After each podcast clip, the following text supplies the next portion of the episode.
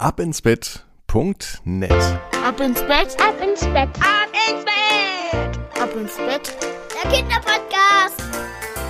Hier ist Marco zum Wochenstart am Montag. Ab sofort findet ihr alle Folgen auch unter abinsbett.net im Internet. Da seht ihr, wo ihr den Podcast überall noch einfacher hören könnt. Schön, dass wir gemeinsam in diesem Montag starten. Zeit für Träume, Zeit für Geschichten, Zeit für Schlafen, Zeit, um sich Energie zu holen für diese Woche. Und ich begrüße euch recht herzlich zu eurem Lieblingspodcast. Hier ist Ab ins Bett mit der 32. Ausgabe am Montag, den 28. September.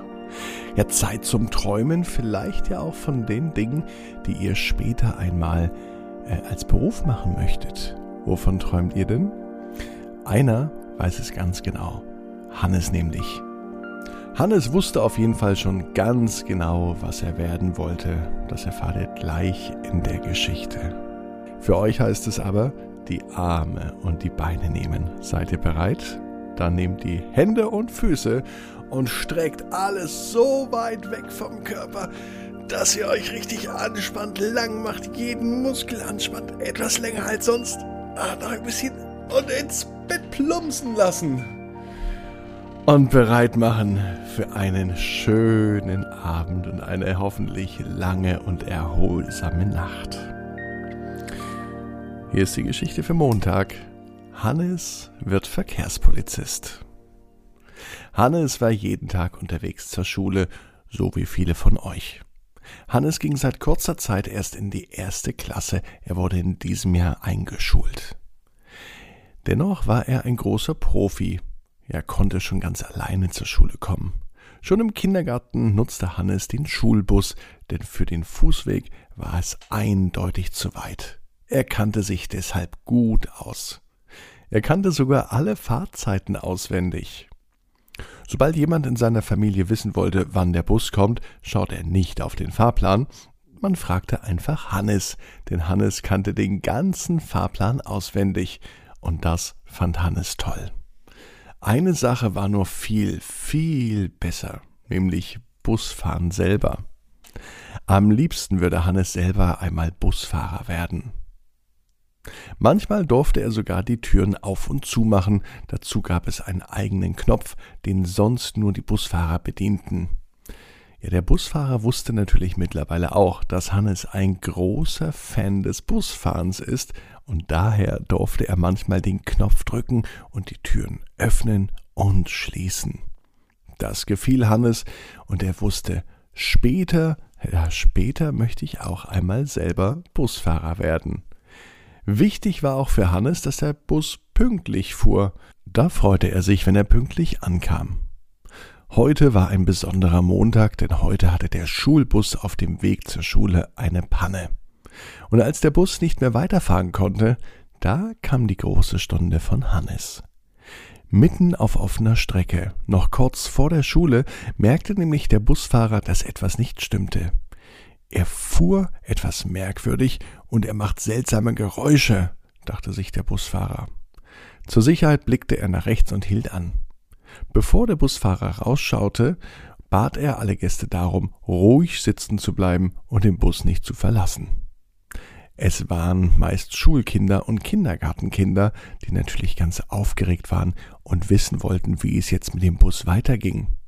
Der Busfahrer kam mit enttäuschtem Gesicht wieder rein.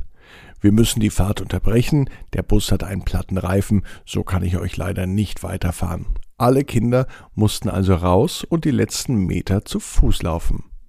Da der Busfahrer allerdings am Bus warten musste und so gut wie keine Erwachsenen mit dabei waren, übernahm Hannes große Verantwortung.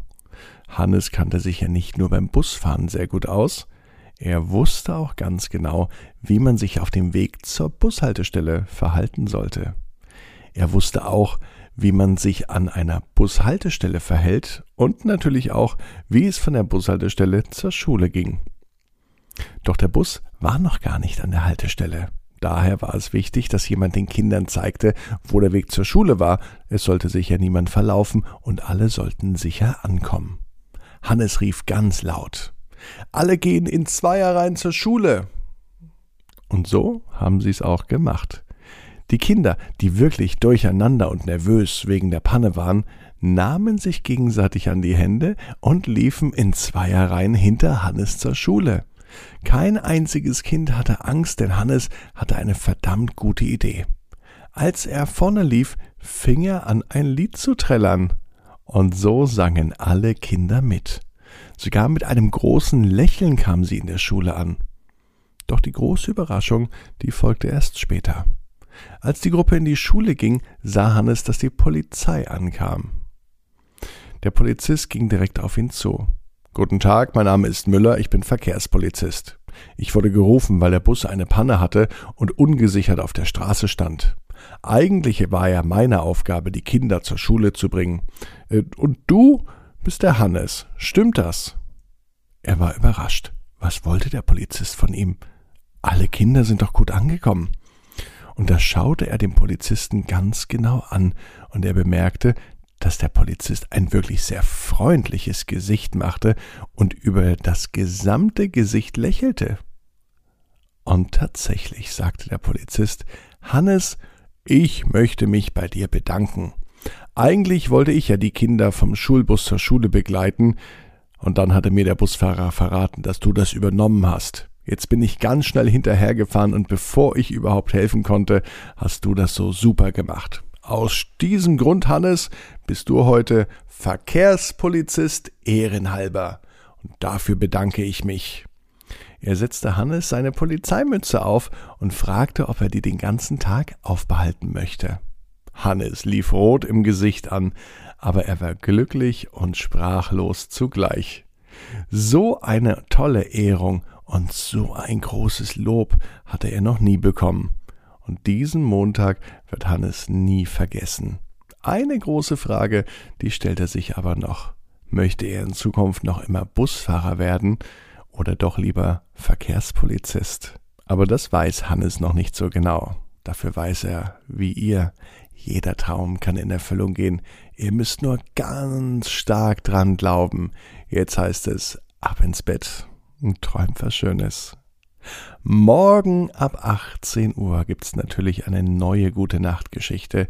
Und das ist eine Geschichte, die von Isabel mir geschickt wurde. Isabel hat einen Sohn, der heißt Maurice und Maurice liebt Drachen.